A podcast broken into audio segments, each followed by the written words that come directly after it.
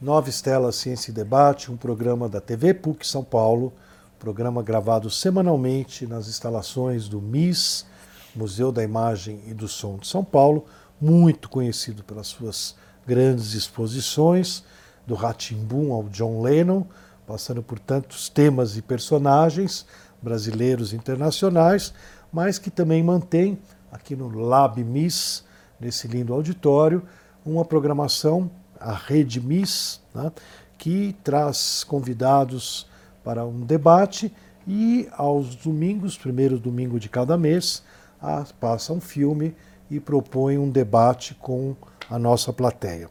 A nossa convidada de hoje está dentro do que nós chamamos do Nova Estela Ex Libris, que trata do mundo do livro, mundo das letras, da literatura. Assim, o Nova Estela não é só o mundo da ciência, é a querida Lígia Rivello, que já esteve conosco aqui no Nova Estela. Quem quiser procurar, uhum. vai no canal Nova Estela Ex Libris do YouTube e lá vai encontrar a outra entrevista com a Lígia sobre o querido Mário de Andrade. Uhum. A Lígia é bacharel em letras, português e francês pela USP, realizou pesquisas já na iniciação científica, músicos, música e crítica musical francesa em Mário de Andrade, é, se licenciou, ah, obteve a sua licenciatura em português e francês pela Faculdade de Educação. Ela é mestre em literatura brasileira. Sua dissertação foi Os Mestres no, no Passado, Mário de Andrade, Leos Parnasianos Brasileiros.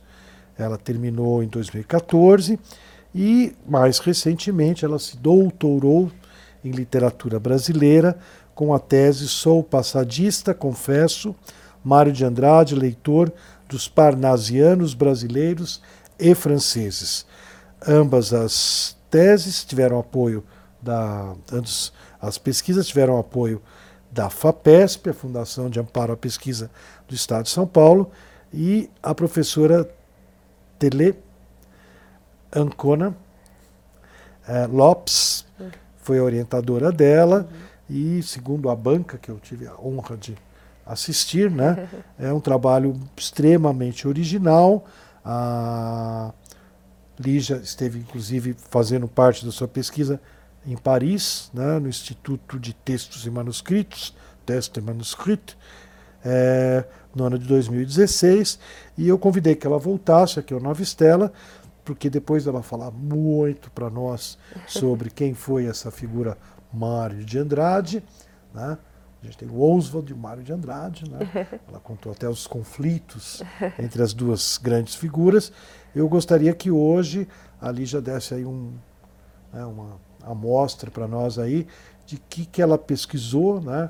O que que ela descobriu, porque segundo a banca, muito distinta a banca lá na USP, ela tem realmente uma contribuição na nossa compreensão, na nossa visão da obra, da poesia do Mário de Andrade. Então, bem-vinda novamente ao Nova Estela, Ex Libris, e conta para nós aí o que, que você pesquisou, como você pesquisou e o que, que você achou nessa ah, pesquisa.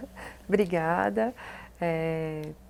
Então, a, a minha pesquisa, ela tem início, como você disse, há muito tempo, né? Eu estudo Mário de Andrade desde a iniciação, mas Mário de Andrade, leitor dos Parnasianos, desde o mestrado, que teve início em 2011. Quase 10 é, anos. Quase 10 anos. É, a professora Teleancona Lopes, minha orientadora, ela participou da catalogação e recolha do acervo do Mário de Andrade, da casa do escritor para o Instituto de Estudos Brasileiros, na USP, né? Foi um processo que levou muitos anos, de 63 a 68, quando esse acervo que tomava a casa toda foi levado para o IEB, ali na USP. E desde então muitas pesquisas têm sido feitas a respeito desse material tão vasto, né? Que como a gente já discutiu, é, é abre muitas portas para diferentes pesquisas. Uh, o um, um, algo muito interessante nos livros são justamente as anotações marginais, né? A que a gente dá o nome na crítica genética de marginalia, né? Então, muitos desses livros eles são incrementados com uma vasta marginalia e, e que interessam muito uh, a pesquisa, né? Porque abrem um viés das possibilidades de leitura, é, mostram um pouco os percursos que o leitor vai tomando ao ler as obras, né? Que tipo de material causa interesse, então os livros mais anotados, os menos anotados, né? Então vão configurando uma gama de interesses do leitor, né? Então são muito importantes as marginálias no âmbito da pesquisa. É, então no mestrado eu me deparei com Mário Leitor dos poetas parnasianos. Né? É, então a princípio o recorte que a gente pensou foi uh, escolher os poetas parnasianos que ele contemplava numa série de artigos que se chamava Mestres do Passado. Mestres, Mestres do, Passado. do, Passado. É, é uma série de artigos, são sete artigos que ele publica em sequência no Jornal do Comércio em 1921. Isso. São Paulo? Em São Paulo, em 1921. É, então ele publica essa série de artigos, se eu não me engano, no, entre agosto e dezembro, é, é no segundo semestre, 1921, e vai publicando essa série de artigos sobre cinco poetas parnasianos, os mais conhecidos, né, que são a Francisca Júlia, o Alberto de Oliveira, Raimundo Correia, o Olavo Bilac e o Vicente de Carvalho. A cada um ele dedica um artigo e faz uma introdução e uma conclusão, né? Uh, então ele trata desses artigos ao mesmo tempo em que ele reconhece o valor, né, dos poetas ele destrona os parnasianos e enterra o que ele chama de mestres do passado. Então, ao mesmo tempo que ele chama de mestres, porque reconhece o valor e a qualidade dos versos, ele diz que já é coisa do passado, que tem que ser enterrada, que é preciso uma arte nova, né? que, que a arte precisa ser revisitada, reavaliada e que os modernistas estariam vindo para fazer esse papel. Né? Estamos em 21, a semana de 22 Semana de Arte Moderna de 22 acontece em fevereiro de 1922 no Teatro Municipal. Então a gente está às portas de um preparo para um terreno de manifestações artísticas, vanguardistas, totalmente outro. É, então, no mestrado eu escolhi esses cinco poetas e busquei o que, que Mário estava lendo deles. Né? Mário Leitor. É, então, encontrei 12 livros. Ele tinha 12 livros desses cinco poetas, né? E os tipos de anotação elas surpreendem, né? Porque é, aquele poeta que estava é, relegando ao passado os parnasianos, é, enquanto leitor, na verdade, estava valorizando a poesia. É, interessado nas técnicas, interessado no tipo de construção, na adequação de tema com a forma. É, então, interessado em uma série de, de artifícios, não só técnicos, mas também uh, temáticos daquela poesia. Né? Uma poesia que ele frequenta desde a escola, certamente, porque é, os parnasianos, o, o, movimento parnasiano perdurou por 42 anos, foi um movimento muito longo, é, um, um, um, caso quase único no mundo, porque o, o parnasianismo Fran na França durou muito pouco, é, em Portugal também não foi muito expressivo, e no Brasil ele durou quase tanto quanto o romantismo, até mais. Né? Se a gente calcular o período de início das obras, o romantismo teria tido um, um tempo de 40 anos e o parnasianismo cerca de uns 42. Então, é um tempo expressivo. Ele, ele, ele, termina com Mário de Andrade mesmo? Termina, é, o marco a gente costuma dizer a Semana de Arte Moderna, né? Em 22, né, trocaria, né, mais ou menos, estaria apagando o parnasianismo para dar entrada a outros tipo, outro tipo de arte. Então, é um, um tipo de literatura que ele frequentou certamente toda a infância, adolescência, na escola, porque os poemas eram lidos, eram declamados é, nos bancos escolares. Uma literatura que ele frequenta na juventude, porque a, a marginália mostra para gente. É, então, a princípio, eu só dei essa pincelada de leve no mestrado com essas 12 obras e os cinco nomes mais famosos do parnasianismo. Né?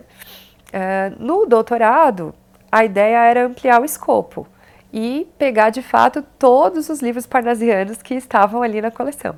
Né? Então, nisso eu reuni 57 livros de 21 poetas brasileiros, cinco poetas franceses, né? Passei a incluir os franceses também. E, e aí sim pude ter uma visão muito mais abrangente do que esse leitor estava buscando nessas leituras, né? essa leitura que é de formação, sim, porque a gente percebe algumas notas de um crítico mais uh, imaturo, apologético, muitas vezes que deixa transparecer um viés católico, uh, com os comentários alongados, moralistas. Uh, e a gente percebe que essas notas vão mudando um pouco de tom, elas vão ficando um pouco mais maduras, vamos dizer, porque ele começa a usar livros para referência, vai argumentando usando outras obras, começa a ter alguns pareceres mais fundamentados. A gente percebe então, pelo tipo de nota, que elas têm uma passagem temporal. Não Mas só... você consegue datar as notas? É, isso é curioso, porque de certa forma, nem todas as quase não se tem datas exatamente. É, a gente encontra apenas duas datas expressas nos comentários as duas de 25, de 1925, uma de setembro e uma de novembro de 25. Uma delas está no livro do Olavo Bilac e outra a gente encontra no livro do Amadeu Amaral. Ele data e diz: Isso são besteiras de 1917. E data setembro de 1925. Então mostra que em 17 ele esteve ali, em 25 estava novamente. 25 não tem nada na obra publicada dele que faça a gente pensar o porquê ele estava circulando pelos parnasianos em 1925. Ele escreve uma carta aberta ao Alberto de Oliveira é, em abril de 25, né? Uh, discutindo com o poeta, falando que, ah, tudo bem, os parnasianos têm o seu valor, mas chega, já deu, precisamos de uma arte nova, né? Publica essa carta no jornal. É, isso em abril. E as notas que a gente tem no livro expressas são de setembro e novembro de 25, o que também não explica a entrada dele nos livros, porque na carta ele se mostra muito conhecedor do Alberto de Oliveira. Mas a datação nos livros são posteriores. Então, o movimento em 25 em torno dos parnasianos está ali eh, vivo. Outros indícios de data que a gente tem, mas aí são já com o viés da pesquisa, são, por exemplo, as obras que ele menciona no rodapé. Então, num poema que se chama Delenda Cartago, um poema do Olavo Bilac, ele menciona uma obra do Osório Duque Estrada, por exemplo, A Arte de Fazer Versos, que é uma obra de 1914, o que indica que provavelmente em meados dessa época ele está lendo o livro. Ele menciona, por exemplo, um dicionário do Firmino Costa, de 1933. É um dicionário primeira edição em 33 e ele menciona. Então significa que em 33 ele também está ali naquela leitura. Isso surpreende quando a gente pega as notas, porque a gente percebe que passa muito o marco da semana de 22. Então a leitura dos parnasianos não está encerrada com a semana de arte moderna. De certa forma. Ainda que ele declarou isso. Ainda que ele tenha declarado, é, essa leitura é, no fórum íntimo dos livros, das suas anotações, mostra que é uma leitura que perdura, né? Perdura na maturidade, é uma leitura com a qual ele dialoga o tempo todo, né? É, de fato, uma leitura que alimenta, assim, também os projetos, os tantos projetos que o Mário tem. E não pode ser relegada ao esquecimento. É, o que acontece, né, a, a grande chave desse estudo, do que a gente se propôs a pensar, é que não se deve continuar lendo os parnasianos com a chave modernista, que continua acontecendo, né? Em geral, a crítica tende a repetir as mesmas palavras dos modernistas nos manifestos, na semana de 22, comprando, de certa forma, a ideia colocada num momento de manifesto, né? Sem avaliar e pesar com ponderação os poetas e as obras do parnasianismo por si só né, acabam lendo os parnasianismo, os parnasianos em relação aos modernos, né, o que é uma leitura perigosa, né, é, você lê sem, você fazer essa leitura em perspectiva. Então, uh, perceber... Esse é um certo lado crítico do teu trabalho? Isso, seria esse o lado crítico, né? De... Quer dizer, existe uma parte do, do, do estudo literário que olhou para os parnasianos a partir Sim. do óculos do, Isso. do Oswald e da turma dele no, no 22. É, de uma forma geral, a leitura que é feita, ela é assim. Esse dá nome a esses autores no, no teu trabalho? Dos, dos, autores que estudam o, o, modernismo. Sim, em geral, a, a, crítica, de uma maneira geral, ela não, não reconhece... Assim, o, o trabalho, o, o o objetivo do trabalho não é, de fato, é, reconhecer valor nos parnasianos e agregar valor onde não existe. É, é, de fato, reconhecer que existem poemas muito bons, existem escritores de excelência, a, o tipo de técnica, a obra tudo se configura é muito interessante e é muito expressivo para o campo literário brasileiro.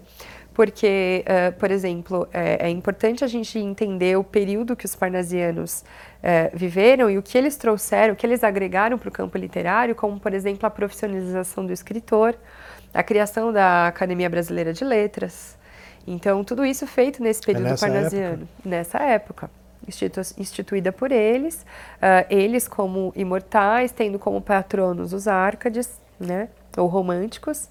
Então, é, é, essa ideia de profissionalização, de valorização do escritor, da figura do escritor, né? A gente tem é, eleições de príncipes dos poetas é, no jornal com publicação de, de poesia, as sociedades de cultura artística, onde eles organizam palestras e conferências com apelo popular. É, vendem muito li muitos livros, a literatura é muito consumida na época do parnasianismo. Então, é, é, um período muito rico que deve ser estudado como ele merece ser estudado, né, por si só, e não em comparação ao modernismo, como acontece em geral. Assim, a gente vê sempre uh, o parnasianismo sendo lido só por antologias, né?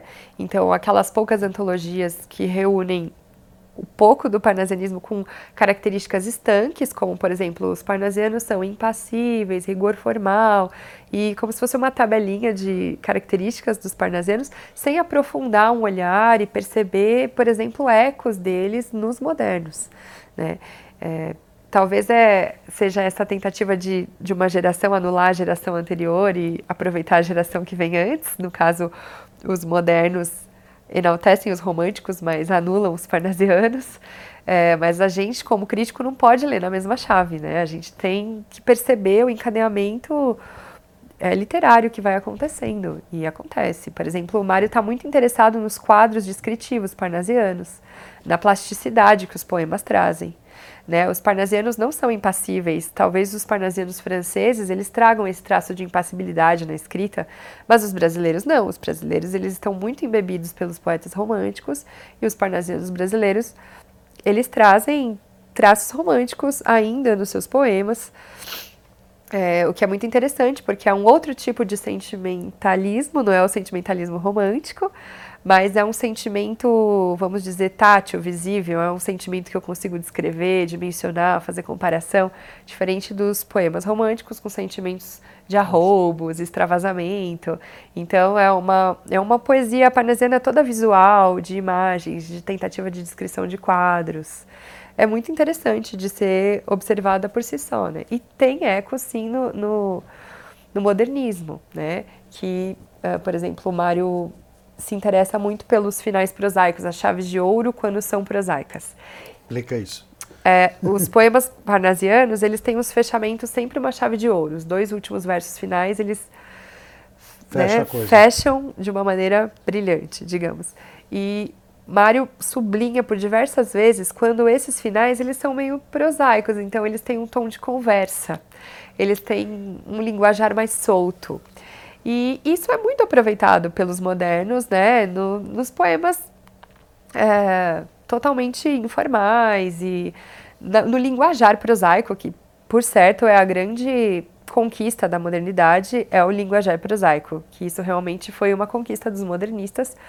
Uh, mas dos parnasianos, dos outros, eu acredito que eles, o que a gente vê no modernismo são os gestos formais apreendidos, mas que são usados com liberdade, né? Então, sem regras de partida, como os parnasianos têm as regras de partida, por exemplo, as escritas em decassílabos, os sonetos de 14 versos, então uma poesia que se quer toda metrificada e rimada, né? Os parnasianos partem desses pressupostos e dentro disso conseguem fazer é, organizações impressionantes, né? Conseguem ter um, uma fatura de um poema, um rendimento muito incrível, mesmo com regras tão restritas, né? Muitos deles têm rendimentos muito impressionantes de você acompanhar.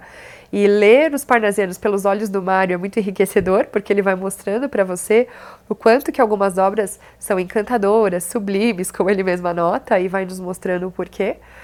E, e você vê que os, os os modernistas talvez tenham esses gestos formais aprendidos, mas usados com liberdade, sem regras como ponto de partida, mas que estão ali, né, de alguma forma diluídas nessa tentativa de um verso livre, que nunca é livre. No caso do Mário, nunca são livres de fatos. Né? Gente, eu costumo dizer que o Mário é polimétrico, porque Traduz, os versos polimétrico. polimétrico, porque se você pega um poema do Mário e você vai escandir os versos dele, você vai perceber que às vezes tem um decassílabo, o alexandrino, né? um verso de 10 sílabas, um verso de 12 sílabas, ele não é totalmente livre. Na verdade, tem alguma coisa que reside ali de um formalismo aprendido nessas leituras, nos manuais, nos tratados de diversificação, algo, algo que está ali o tempo todo, que ele está dialogando com aquilo. Né? Então, uma marca d'água muito forte, assim, uma bagagem de leitura que, que aparece.